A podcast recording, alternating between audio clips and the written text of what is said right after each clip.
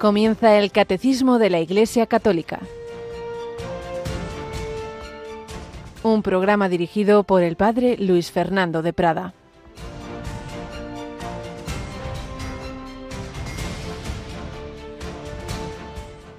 En la casa de mi Padre hay muchas moradas.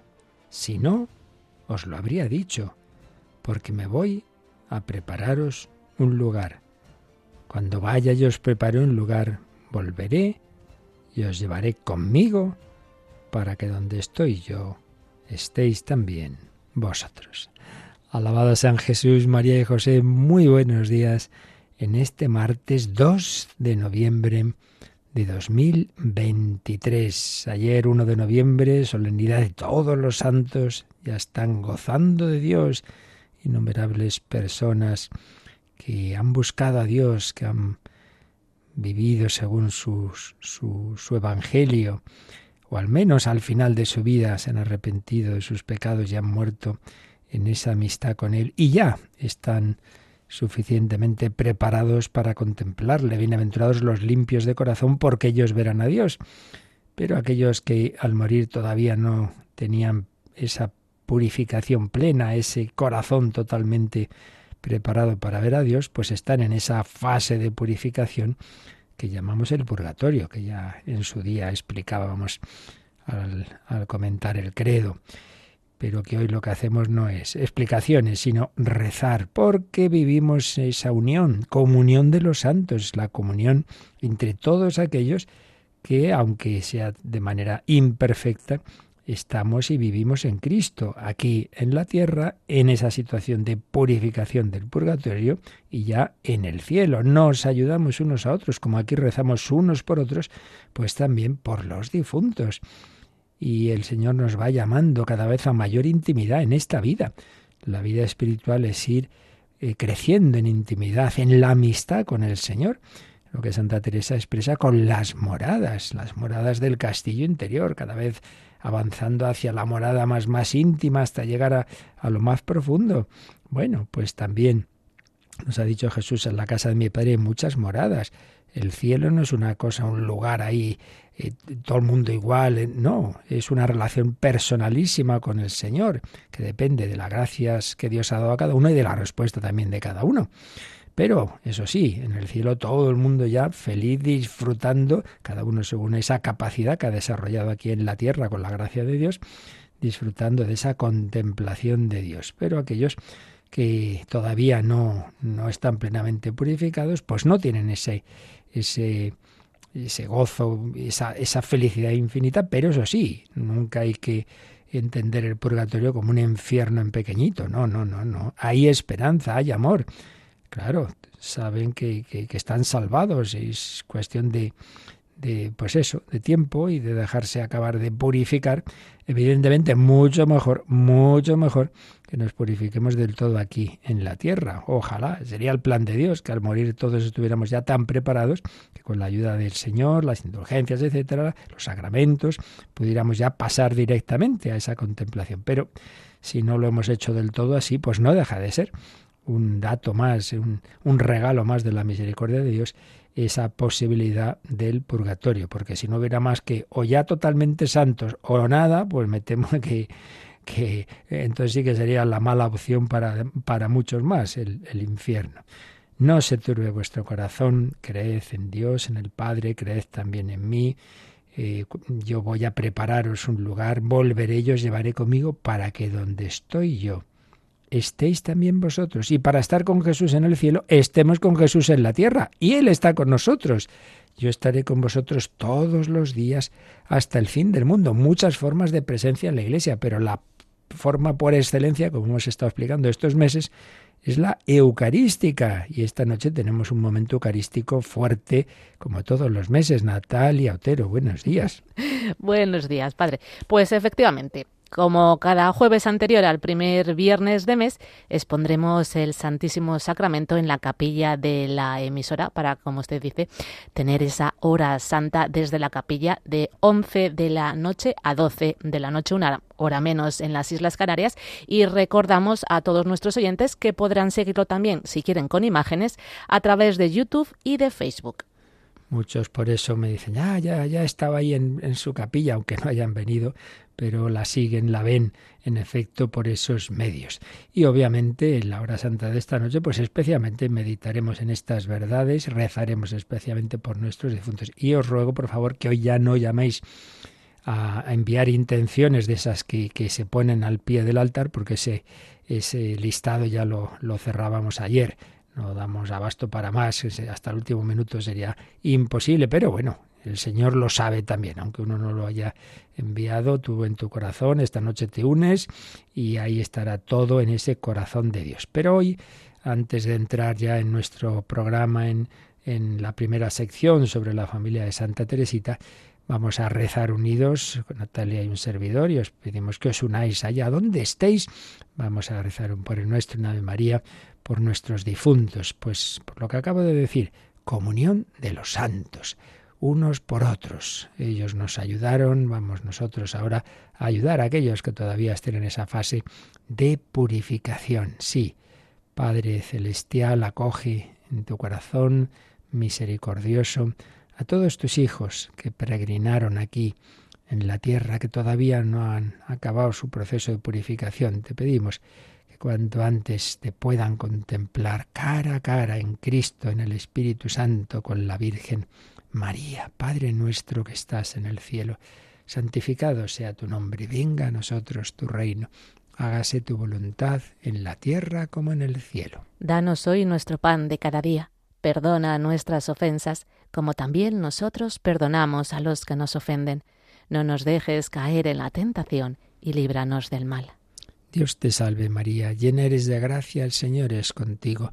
Bendita tú eres entre todas las mujeres, y bendito es el fruto de tu vientre, Jesús. Santa María, Madre de Dios, ruega por nosotros pecadores, ahora y en la hora de nuestra muerte. Amén. Gloria al Padre, y al Hijo, y al Espíritu Santo como era en el principio, ahora y siempre, por los siglos de los siglos. Amén. Dale, Señor, el descanso eterno. Y brille para ellos la luz perpetua. Todas las almas, nuestros fieles difuntos, por la misericordia de Dios, descansen en paz. Amén.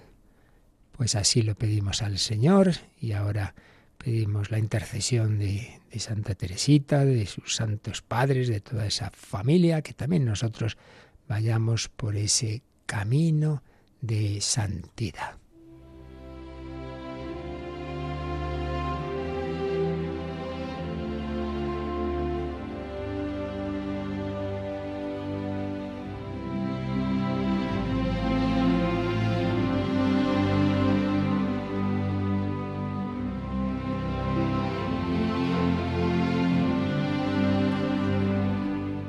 Historia de una familia, una escuela de santidad. padre Esteban José Piat contaba así la vida de esta familia y entramos a resumir capítulo que nos habla de la reinecita y su rey. ¿A quién se refiere? Pues es obvio. Cuando vivían ya en Lisieux, recordemos que ya había fallecido la madre, se habían trasladado a Lisieux porque allí estaba el hermano y cuñada de, de doña Celia y también pues tenían esa ayuda familiar y allí pues está el padre, pues don Luis, con sus cinco hijas y claro, con la pequeñita había una relación especial Teresita. Y precisamente este capítulo nos va a hablar de esa relación que tenían esa niña que iba creciendo y su padre, que se querían muchísimo. Y que sin duda desempeñaba Teresita un papel primordial, sin que esto significara de ninguna manera un tipo de preferencia que resultara ofensivo para las demás, en absoluto. A cada una la quería a su manera. Y Teresita, ¿qué le había ocurrido? Pues esa niña que era tan expansiva y tan alegre, tan simpática, a raíz de la muerte de su madre y algunos otros acontecimientos, pues se había ido haciendo más tímida, su sensibilidad, afinada por el duelo, se conmovía mucho. Ella misma se definirá como una jovencita muy delicada, pero llorona en demasía. Pues sí, muy sensible, muy llorona. Eso sí, menos mal, la educaban bien, con cariño, pero con exigencia. No se le consentía ninguna imperfección. Y recordemos que había quedado pues como, como madre suya, digamos, eh, había asumido, había asumido la tarea de, de, segunda madre su hermana Paulina. Cada una de las hermanas mayores había como adoptado a otra de las pequeñas como, como madre. Entonces, dice Paulina, no me acuerdo que alguna vez me desobedeciera, pedía permiso para todo. Cuando mi padre la invitaba a salir con él, siempre respondía, voy a pedir permiso a Paulina. Mi padre mismo la comprometía a esta sumisión, y si yo no accedía, lloraba a veces por mi padre que se hubiera complacido en salir con ella, pero obedecía sin insistir. Muy bien. Así que cariño sí, pero caprichos nada.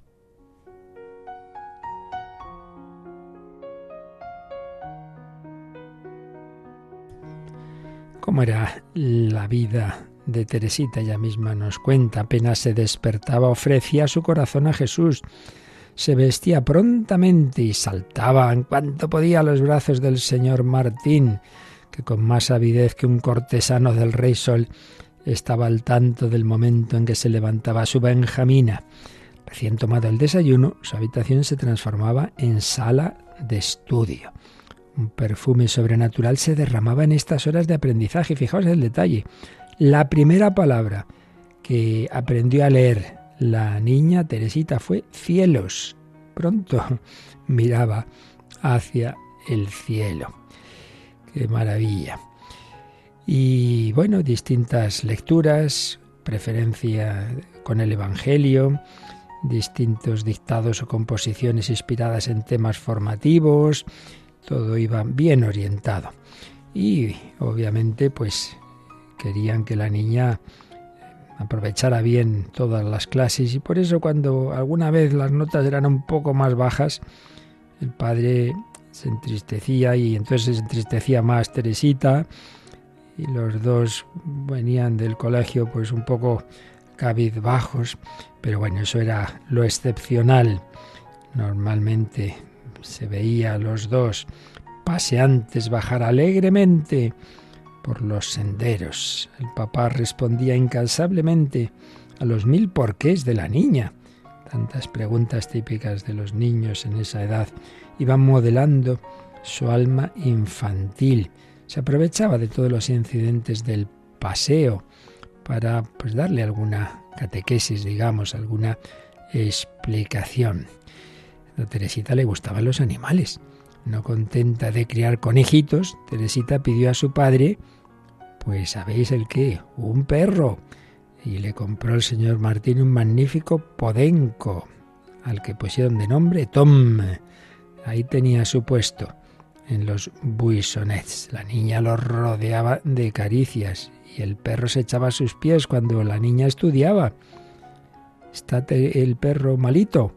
Ella le libra de la muerte dándole bocado a bocado una comida aderezada por ella. Un hermoso perro amaestrado como un lacayo fiel, como un caballero leal, se alzará en huelga de hambre en el viaje de, del señor Martín por Europa Central. Y no digamos cómo echará en falta a Teresa cuando ésta ingrese en el Carmelo. Hay un detalle muy simpático. Un día en que eh, Teresita, claro, ya estaba en el Carmelo, y entonces fueron las hermanas o el padre, no recuerdo, allí al, monasterio y Teresa justo estaba de portera. Entonces tuvo, que abrir la puerta para eh, porque en ese momento entraban unos obreros a clausura. El perro que lo vio corrió a gaceparse bajo el velo de su Teresa, que por el rasgo lloró de emoción. Bueno, pues ahí va caminando, va avanzando, va estudiando. La niña en una ocasión tiene sed. Paulina encuentra una ocasión para sugerirle más de una vez que haga algún sacrificio, lo que cumple al punto sin vacilación. Esto recuerda lo que harían años después los niños de Fátima, en el calor del verano, pues ofrecer la sed, ofrecer no beber muchas veces. Teresa prepara sus estudios, va realizando sus labores y cuando ya termina todo va a recrearse al jardín. Todo tiene su momento. El examen de conciencia remata la jornada, luego de la cena y la velada. Instruida por Celina, se prepara para la primera confesión. Pacificada el alma, Teresita se oculta entre las tinieblas de la noche. Se la ha acostumbrado a no temer nada, tanto como desconoce el capricho, ignora también lo que es el miedo. Bueno, pues seguiremos conociendo rasgos de esta vida familiar, de Teresa, de sus hermanas y de su padre. Familia, camino de la santidad. Cómo debemos ir caminando todos, pues así se lo, se lo pedimos al Señor de todo corazón, ese saber cumplir nuestra vocación universal a la santidad. Ojalá todos la realicemos y podamos contemplar al Señor cara a cara.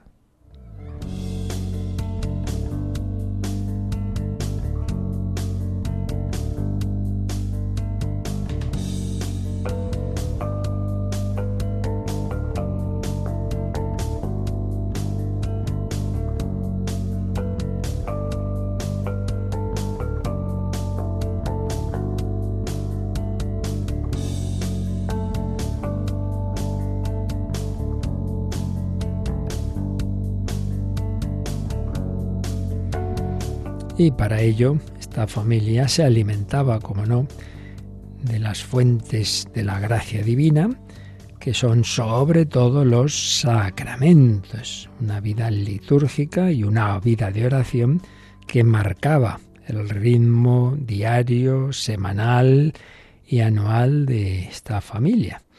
Y nosotros hemos estado explicando durante bastante tiempo pues este sacramento, el más importante, sacramento de los sacramentos, el amor de los amores, la Eucaristía. Y llegamos ya a los números finales de resumen de lo que hemos ido viendo, que son bastantes, porque es un, tratado que hemos visto en efecto como tiene muchos aspectos, la Eucaristía y que además en nuestro caso nos hemos detenido especialmente por la importancia que tiene y porque es el que podemos recibir con más frecuencia. Bueno, pues vamos a estos números de resumen y siguiendo la costumbre que tenemos cuando llegamos a los, a los números de resumen, cada apartado del catecismo termina con estos números en letra cursiva y que son eso, el resumen de lo que antes he explicado, digo que tenemos la costumbre de aprovechar para ver también cómo explica esto mismo el Yucat. Yucat no es propiamente un catecismo de magisterio de la Iglesia, como si lo es el catecismo mayor, pero está basado en él y bueno, muchas veces da matices y además por con un lenguaje, es un catecismo, recordad, para jóvenes que regaló Benedicto XVI a los jóvenes en aquella JMJ, precisamente la que hubo en Madrid, y nos viene bien, pues siempre se, se aprende algo más. Y por eso pues veremos a la vez que los números del resumen pues números más o menos equivalentes del Yucat.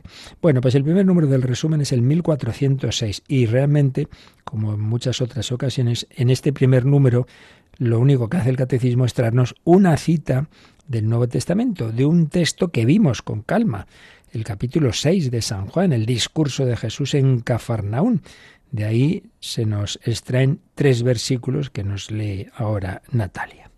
Jesús dijo, Yo soy el pan vivo bajado del cielo. Si uno come de este pan, vivirá para siempre. El que come mi carne y bebe mi sangre, tiene vida eterna. Permanece en mí y yo en él. Pues recuerdo que este capítulo 6 su contexto es que Jesús había hecho una, de las multiplicaciones de los panes. La gente, claro, está entusiasmada, le siguen y Jesús se va a otro lugar, se va a Cafarnaún y cuando ve que le están buscando dice, bueno, vosotros me buscáis, pero en realidad lo que pasa es que queréis más pan, pan del de aquí, ¿verdad? Y, y entonces aprovecha, a propósito de, ese milagro que había hecho, para decir que lo importante es otro pan, y es donde nos habla de la Eucaristía. Siempre también recordamos que el Evangelio de San Juan, que se escribe pues después que los otros tres, que los sinópticos, normalmente lo que hace es que algo que está ya bien explicado en los sinópticos, pues muchas veces no lo vuelve a contar o no lo cuenta de la misma manera, pero lo complementa. Y en el caso de la Eucaristía, San Juan no cuenta la institución de la Eucaristía. En la última cena se extiende mucho, pero se extiende con otros discursos de Jesús, el lavatorio de los pies, el mandamiento nuevo, en fin, una serie de textos, pero no cuenta allí el, como fue esa última cena que ya han contado los sinóticos. Pero en cambio, el capítulo 6 nos cuenta esto otro que no nos habían dicho los sinópticos, porque anda que no habría cosas que contar de Jesús, como termina el propio Evangelio de San Juan, ¿no? Termina diciendo muchas otras cosas hizo Jesús, si se contaran todas no habría lugar en el mundo para todos los libros. Bueno, es una, una, una fórmula literaria, pero como diciendo, anda, que aquí se ha puesto algo, parte, podríamos contar mucho más. Bueno, pues San Juan cuenta este discurso y realmente es fundamental, por eso siempre es bueno releer ese capítulo 6, donde vienen a estar las mismas ideas. Eh, Jesús se, se hace presente, eh, bajo lo que parece pan. Yo soy el pan vivo bajado del cielo, el Dios que bajó del cielo al seno de María, recordad lo último que vimos, en María mujer eucarística. Bueno, la encarnación, María ha sido el primer tabernáculo. Bueno, pues ahora Jesús baja del cielo a la tierra en la Eucaristía. Yo soy el pan vivo esto no lo olvidemos. Jesús, lo que recibimos en la Eucaristía, no es una cosa, no es un cadáver, es Cristo resucitado y vivo. El único que existe ahora mismo es Cristo resucitado que está en el cielo. Entonces se hace presente en la tierra, en la Eucaristía, ese Jesucristo resucitado y vivo. Yo soy el pan vivo, bajado del cielo. Luego viene el aspecto de comunión, claro. El pan es para comer, pues si uno come de este pan, vivirá para siempre. Si recibimos a Cristo resucitado, es el alimento de inmortalidad. Es por eso la dimensión escatológica que también hemos estado viendo. Y nos alimenta para, para poder estar con el resucitado. Él está aquí con nosotros en la tierra para que nosotros lleguemos a estar con Él en el cielo. Por eso, el que come mi carne y bebe mi sangre tiene vida eterna. Y también que el que le recibe permanece en mí y yo en él. Esto es muy bonito, muy hermoso. La vida cristiana no es, bueno, tengo que hacer esfuerzos, me espera Jesús ahí al final. No, no, al final no, va contigo, va contigo, camina contigo, como con los de Maús, va dentro de ti. Permanece en mí y yo en él. Mirad, al comulgar, hay un ratito hasta que se disuelven las especies sacramentales en que está en nosotros esa presencia corporal y sustancial de Cristo. Muy importante. Y por eso insistíamos en la importancia de hacer una prolongada acción de gracias. Por desgracia, muchas veces, incluso los sacerdotes, te la misa, a la corriente. Hombre, quédate un ratito, habla con Jesús.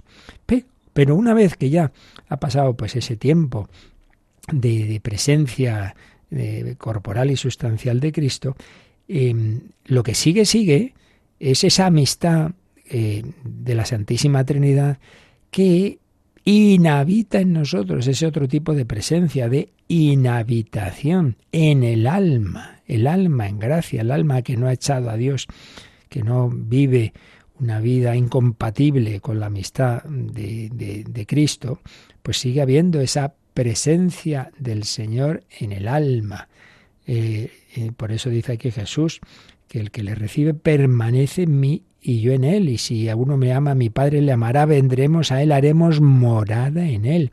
O sea que también hay ese otro tipo de presencia a lo largo de todo el día, la presencia de la Santísima Trinidad. Bueno, pues este es el primer número del resumen unas frases de ese discurso y entonces vamos nosotros a ir viendo también que cómo exponía y cómo expone el Yucat el sacramento de la Eucaristía. Entonces vamos a ver ahora los números, a ver, 209 y 210. No, no es que eh, correspondan de una manera exacta a lo que vemos en cada número del resumen, pero bueno, tampoco nos preocupa la, la correspondencia. El caso es que vayamos recogiendo también eh, pinceladas de lo que nos dice el Yucat como resumen de lo que hemos visto nosotros en estos días pasados. Leemos el, número 209. Ya sabéis que el Yucat tiene una forma que es, hace una pregunta y luego viene una respuesta en negrita como más básica y en, muchas ocasiones luego una explicación. En el 209 solo viene sin más la pregunta y la respuesta básica. ¿La pregunta cuál es, Natalia? ¿Cuándo instituyó Jesús la Eucaristía? ¿Y la respuesta? Jesús instituyó la Sagrada Eucaristía la víspera de su muerte, en la noche en que iba a ser entregado, cuando reunió a su alrededor a los apóstoles en el cenáculo de Jerusalén y celebró con ellos la última cena. Bueno, pues creo que esto lo tenemos claro, pero sí que aprovecho para recordar algo que vimos en su momento, y es que hay dos grandes tradiciones de relato, de, contarnos lo, que, cómo fue esa institución de la Eucaristía. Por un lado, lo que se llama la tradición de Jerusalén, y ahí tenemos a, el relato de San Mateo y San Marcos. Más o menos vienen a decirlo de la misma manera, prácticamente las mismas palabras. Uno seguramente dependería del otro. Mateo y Marcos. Se nota que es el lenguaje más semítico, más pues de ahí, de Jerusalén, y sin duda también pues teniendo en cuenta, no nos olvidemos, los evangelios cuentan lo que ocurrió, pero lo cuentan adaptado a las comunidades a las que se dirigen. Y aquí se dirigían a los, a los cristianos judíos que vivían en, en Jerusalén, que vivían en ese entorno. Pero luego está el relato de San Lucas y de San Pablo en la primera carta a los Corintios primera carta a los Corintios, San Pablo había recibido esa tradición, se lo habían contado lo que había pasado y lo cuenta y lo dice en la primera carta a los Corintios. Y San Lucas, que va con él, pues también en su Evangelio. Entonces ahí se nota lo mismo, las mismas ideas, pero con otras palabras, más palabras más de un entorno griego, de un entorno de los cristianos que se estaban convirtiendo, pero que provienen de la gentilidad, que no son del mundo judío. Pero en cualquier caso, en, ambas tradiciones se nos cuenta ese momento fundamental, que en esa cena pascual, seguramente anticipada, porque propiamente tendría que haber sido el día siguiente, pero el día siguiente Jesús va a estar muriendo en la cruz, pues entonces en esa cena pascual que Jesús anticipa con sus apóstoles, instituye la verdadera Pascua, la Pascua verdadera nueva, la nueva alianza. Tomad y comed, esto es mi cuerpo, entregado por vosotros. Y ahí aparecen en esas palabras de Jesús las tres grandes dimensiones, luego hay otras que hemos ido viendo, ¿no? Pero las tres grandes dimensiones de la Eucaristía. La presencia, esto es mi cuerpo, lo es ahora y lo será después de, de la celebración. Esto es mi sangre. La presencia, la el sacrificio, cuerpo entregado por vosotros, sangre derramada por vosotros y por muchos para el perdón de los pecados, y la comunión, tomad y comed, tomad y bebed. Bueno, vamos a leer también el número 210, que ahí precisamente se nos va a detallar esta institución según lo cuenta San Pablo en la primera carta a los Corintios. ¿Qué pregunta el 210? ¿Cómo instituyó Jesús la Eucaristía? Bueno, pues la respuesta es justamente el relato de San Pablo en 1 Corintios 11. Porque yo he recibido una tradición que procede del Señor y que a mi vez os he transmitido. Que el Señor Jesús, en la noche en, el, en que iba a ser entregado, tomó pan y pronunciando la acción de gracias, lo partió y dijo, Esto es mi cuerpo que se entrega por vosotros. Haced esto en memoria mía. Lo mismo hizo con el cáliz después de cenar, diciendo, Este cáliz es la nueva alianza en mi sangre. Haced esto cada vez que lo bebáis en memoria mía.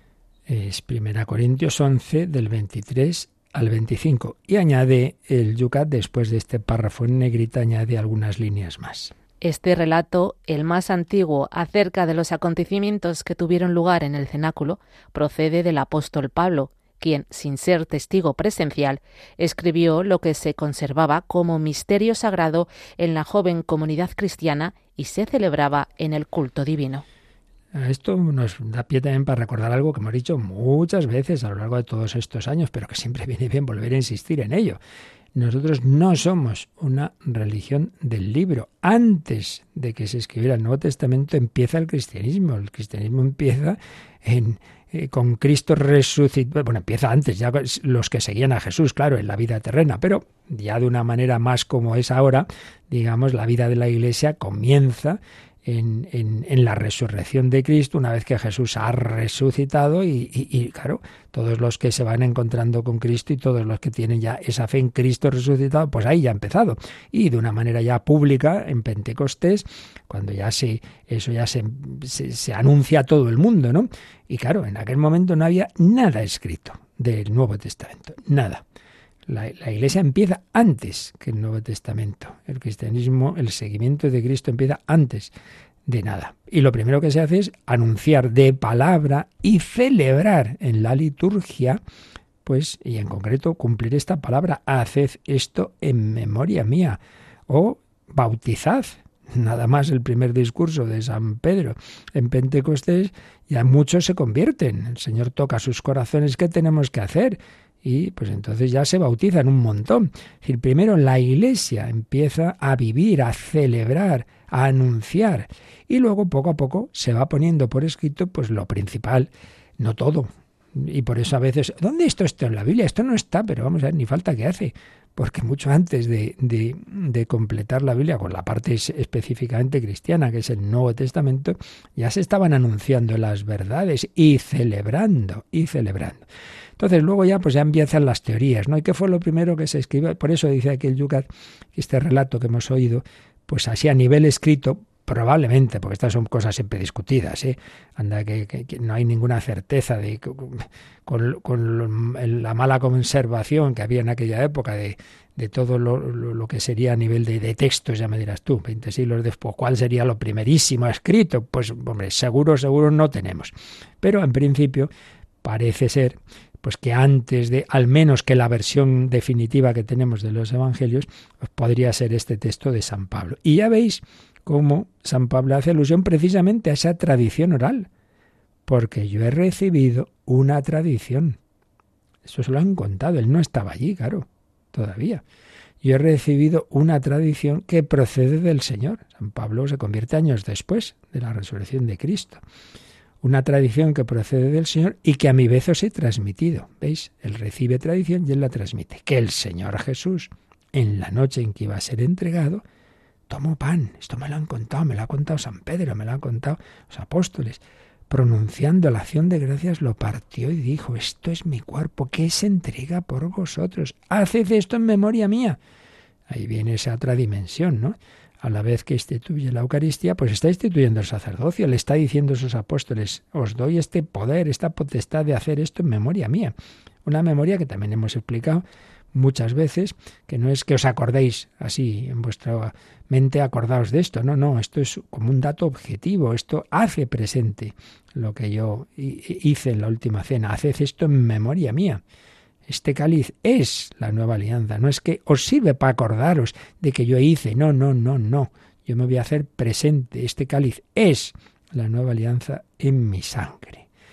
Qué maravilla. San Pablo nos transmite esa institución de la Eucaristía y su discípulo Lucas nos lo va a contar prácticamente igual. Y por el otro lado, de la con otras palabras, pero las mismas ideas, nos lo cuentan San Mateo y San Marcos.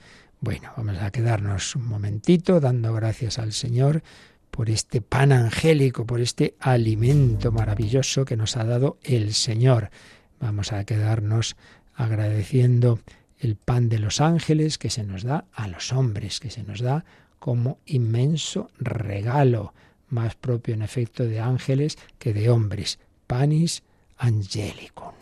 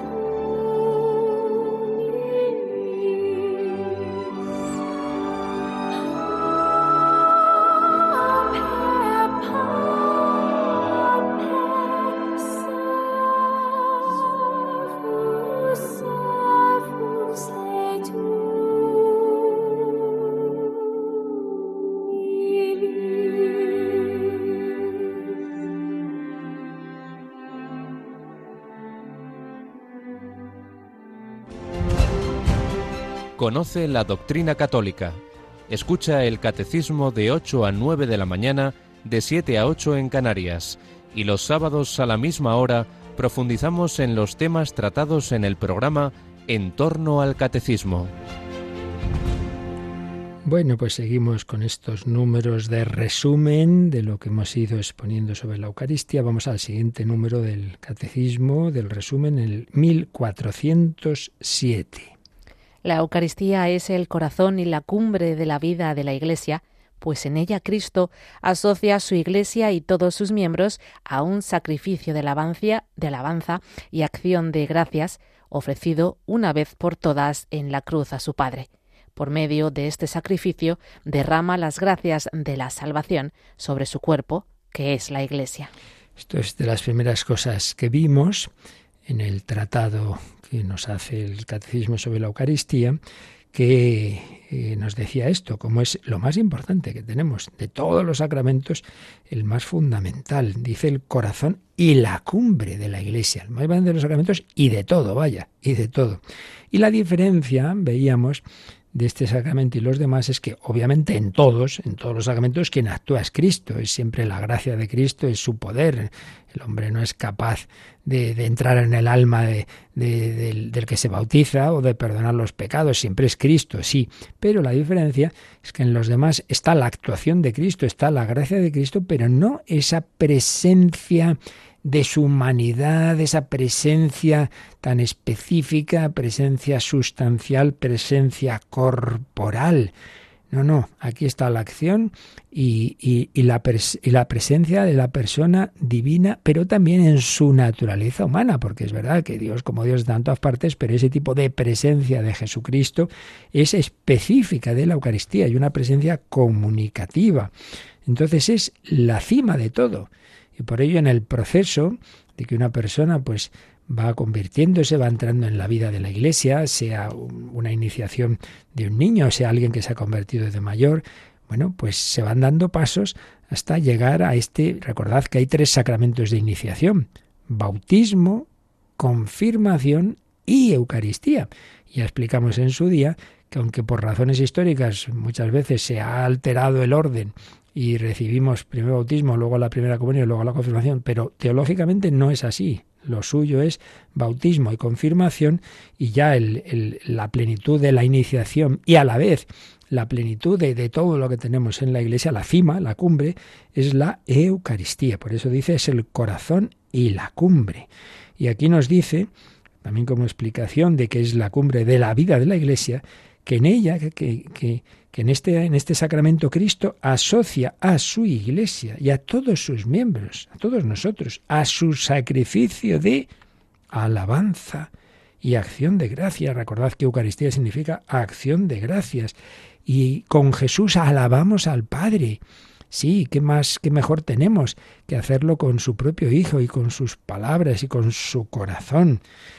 Y tenemos este sacrificio que Cristo ofreció, su vida, su pasión, su muerte. Bueno, pues nos lo ha dejado en la Eucaristía. Se hace presente el misterio pascual, su pasión, muerte, resurrección. Sacrificio de alabanza y acción de gracias ofrecido una vez por todas en la cruz a su Padre. Por medio de este sacrificio, derrama las gracias de la salvación sobre su cuerpo que es la Iglesia. Por eso no tenemos mejor oración para, para adorar, para alabar, para dar gracias y para pedir que la Santa Misa. Y por eso también incluso en la posibilidad de que uno no pueda comulgar por las razones que sean, no, no pensemos que no tiene un valor.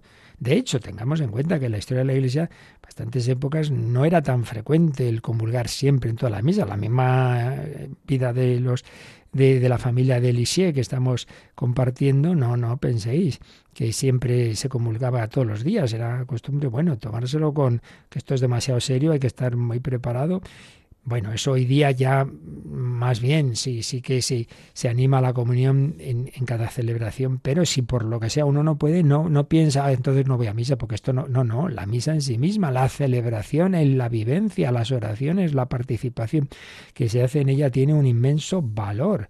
y es la mejor manera que tenemos de adorar, de alabar, de, de pedir, de pedir, qué mejor oración que esta. Bueno, pues vamos a seguir viendo también cómo el Yucat nos expone, con un lenguaje normalmente más juvenil, pero que a todos nos viene bien, eh, cómo nos expone este misterio de la Eucaristía. Y precisamente el primer número que dedica a este sacramento, que es el 208, pues es un número largo donde intenta hacer una síntesis de, esto, de, de, lo que es la Eucaristía y del papel que ocupa dentro de los sacramentos. La pregunta del 208 es ¿qué es la Sagrada Eucaristía? Primer párrafo de respuesta básica que aparece en negrita que nos dice. La Sagrada Eucaristía es el sacramento en el que Jesús entrega por nosotros su cuerpo y su sangre. Asimismo, para que también nosotros nos entreguemos a Él con amor y nos unamos a Él en la Sagrada Comunión.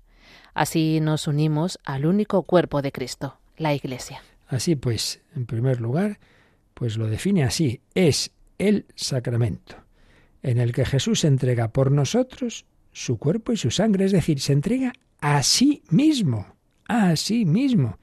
Pero, ¿qué fin tiene esto? Dice, para que también nosotros nos entreguemos a Él. Hombre, Él se me entrega a mí, toma y come. Pensad que dice San, San, Lucas, cuando cuenta la última cena, dice que Jesús les dice al principio, con, ansia, con ansia he deseado comer con vosotros esta Pascua antes de padecer. Estaba deseando que llegara este momento. Bueno, pues piensa cuando vayas a misa que Jesús te dice, estaba deseando este encuentro contigo. Tenía este sed de encontrarme contigo. Me voy a entregar a ti. Toma y come. Venga, venga. Recíbeme que quiero abrazarte. Hombre, pues tú a ver cómo vas. Bueno, ir a misa. ¿Qué vamos a hacer? Hombre, pide al Señor ese deseo, esa ansia de entregarte a Jesús como Él se te entrega a ti. Jesús se entrega a sí mismo, su cuerpo y su sangre, para que también nosotros nos entreguemos a Él con amor voy a misa porque está mandado. Hombre, vete a misa por agradecimiento, para abrazarte y dejarte abrazar por Jesús, para unirte a Él en ese momento culmen, que es la Sagrada Comunión, incluso si no puedes comulgar, para la unión con Él, en su palabra, en su entrega, en su ofrecimiento, en su comunión espiritual. Bueno, y después viene un párrafo largo en que nos sitúa este sacramento en, de la Eucaristía en relación con los demás y en la vida de la Iglesia. ¿Qué sigue diciendo el Yucat?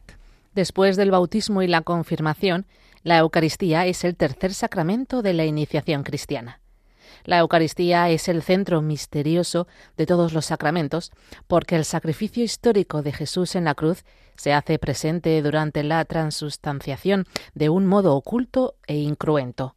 De este modo, la celebración eucarística es la fuente y cima de toda la vida cristiana. A ella está orientado todo, más allá de ella no hay nada mayor que se pueda alcanzar.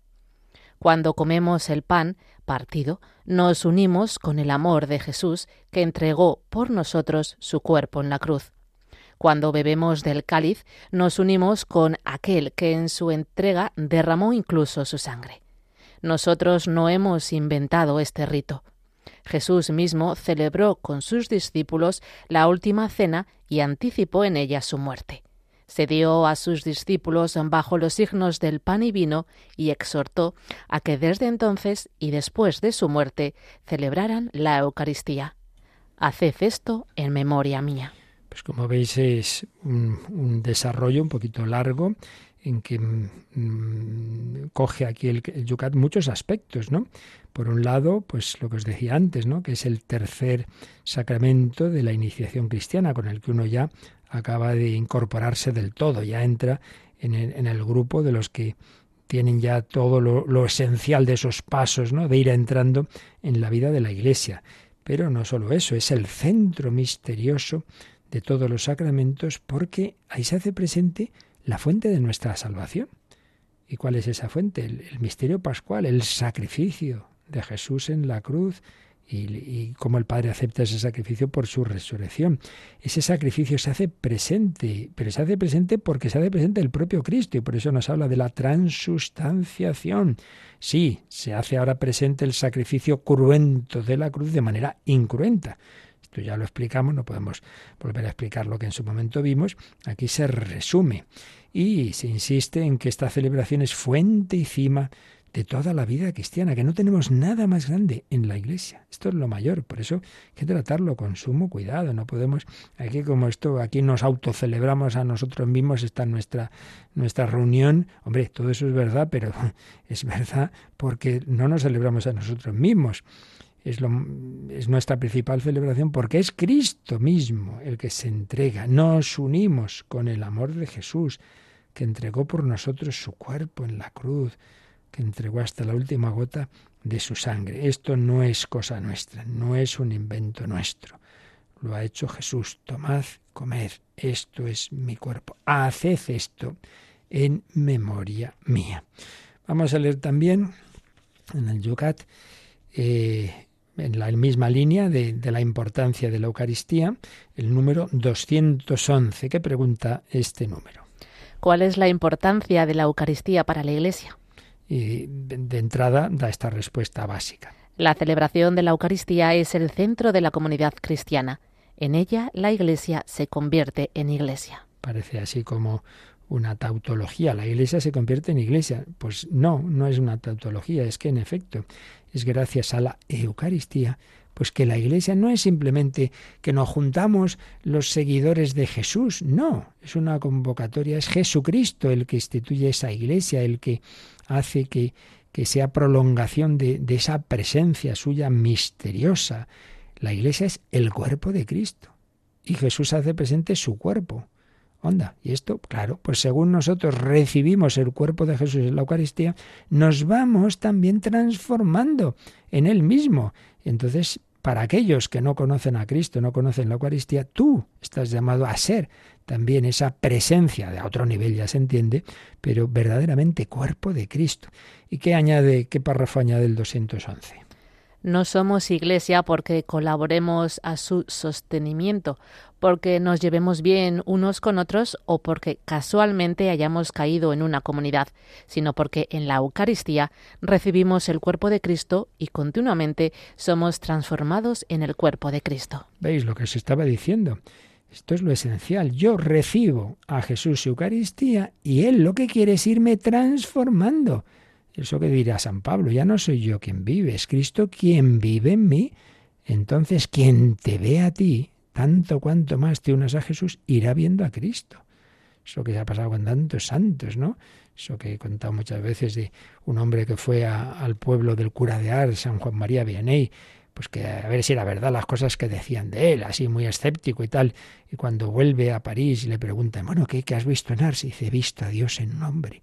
Sí, era ver a ese hombre y te dabas cuenta que había algo muy especial, esto que nos ha pasado con los santos, con San Juan Pablo II, con la Madre Teresa, decía, aquí no hay, aquí, aquí no hay trampa ni cartón, el Padre Pío, que pues es que es Dios en ellos. Pues sí, si vivimos bien la Eucaristía, nos iremos transformando en nuestro Señor Jesucristo. Bueno, pues seguiremos viendo estos números de resumen del catecismo y a la vez de exposición que hace el Yucat de este maravilloso sacramento. Pero nos quedamos unos minutitos, pues como siempre meditando lo que hemos estado compartiendo y también si alguno tiene alguna consulta, algún testimonio, pues unos momentos tenemos post todavía para, para compartirlos como ahora nos van a decir. Participa en el programa con tus preguntas y dudas Llama al 91005 9419. 91005 9419. Puedes escribir un mail a catecismo arroba radiomaria.es o escribirnos un mensaje al teléfono de WhatsApp 668 594 383 668 594 383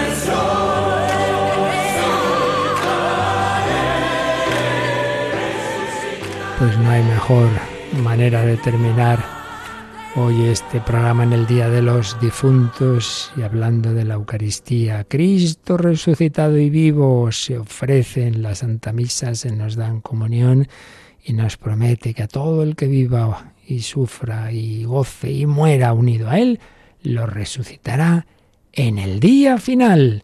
Es nuestra esperanza, pues seguimos hoy pidiendo por nuestros difuntos, unidos a todos los santos, y esta noche, en la hora santa Eucaristía, viva Cristo resucitado y vivos puesto en el Santísimo.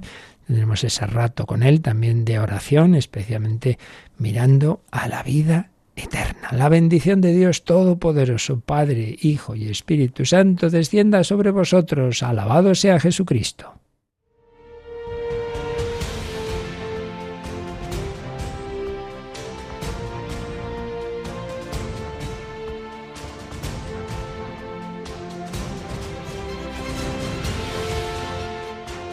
Han escuchado en Radio María el Catecismo de la Iglesia Católica un programa dirigido por el Padre Luis Fernando de Prada.